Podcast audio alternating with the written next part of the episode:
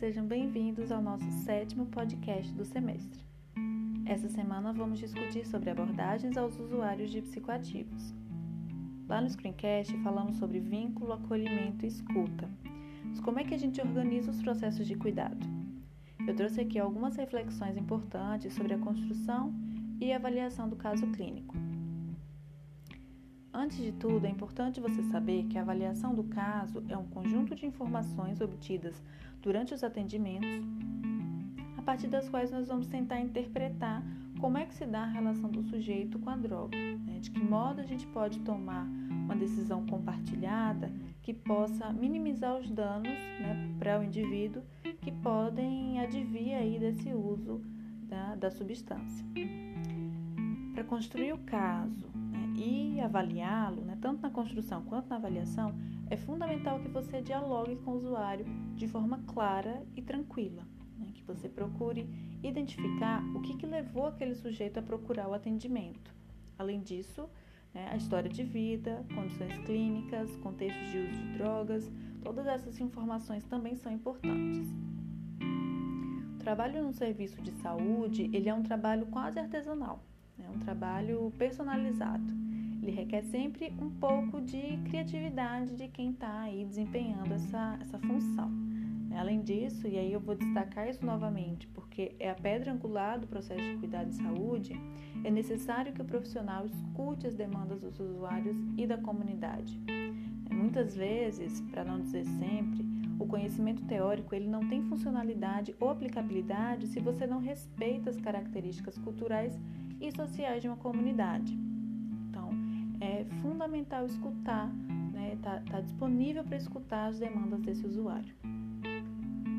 A avaliação do caso é importante porque só a partir da avaliação é que vai ser possível pensar estratégias né, e ativar, convocar outros serviços e setores que possam colaborar, né, que possam potencializar esse projeto de cuidado aí, tá? É, a partir da avaliação é que a gente vai poder pensar quais são os serviços que eu tenho na rede, como é que eles funcionam, o que, que eles têm para oferecer para esse usuário, né, qual é a capacidade deles né, é, de articulação intersetorial, como é que é a relação do usuário né, com esse outro serviço, enfim, a partir do processo de avaliação é que a gente vai poder né, parar para pensar no que, que a gente tem aí à mão e fazer esses encaminhamentos, né, essas articulações, na verdade. Primeiro ponto, o ponto chave para construir e avaliar os casos que nós atendemos no serviço, é necessário fazer esse levantamento né, desse conjunto de informações sobre os motivos que levaram o usuário a, a buscar o serviço. E é importante a gente saber que essa identificação, né, é, é, identificar essas informações, elas não vão acontecer de uma vez só e no primeiro encontro. Isso vai demandar tempo, né? É, demanda a participação de vários integrantes da equipe para aprofundar cada uma dessas questões. Então, quanto mais pessoas da equipe se aproximam do caso, né, é, tem uma, uma perspectiva né, mais ampliada, porque profissionais de saúde têm perspectivas diferentes ali.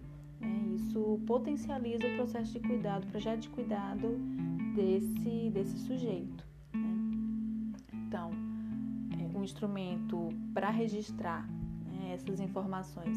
Ele é o prontuário, né, o prontuário do usuário lá na unidade de saúde, que é compartilhado pelos profissionais. Né? A, padronização do prontuário vai permitir que a equipe é, uniformize aí, né, quais são os aspectos importantes, quais são as informações importantes para a tomada de decisão né, e para avaliação do caso dos usuários e que, e que sejam informações né, importantes para todos os membros da equipe que têm aí perspectivas diferentes.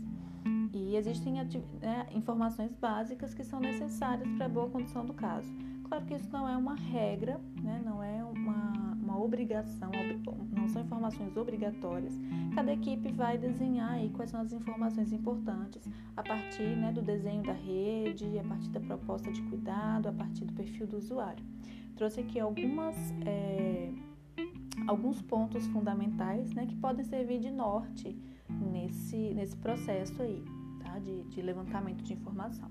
Primeiro, a identificação do usuário, né? nome, idade, filiação, perfil socioeconômico, motivos que levaram a procurar o serviço, a história né, do adoecimento, os antecedentes hereditários, então, como é a relação desse sujeito com a, com a droga, se ele tem alguma comorbidade, se ele já teve alguma crise de abstinência, se faz uso de medicações ou se já fez uso de medicações, se já passou por algum outro tratamento, se tem histórico de tentativas de suicídio, de violência, seja né, sofrida ou né, dele direcionada aí a outros, se tem algum envolvimento com a polícia, todas essas informações são importantes.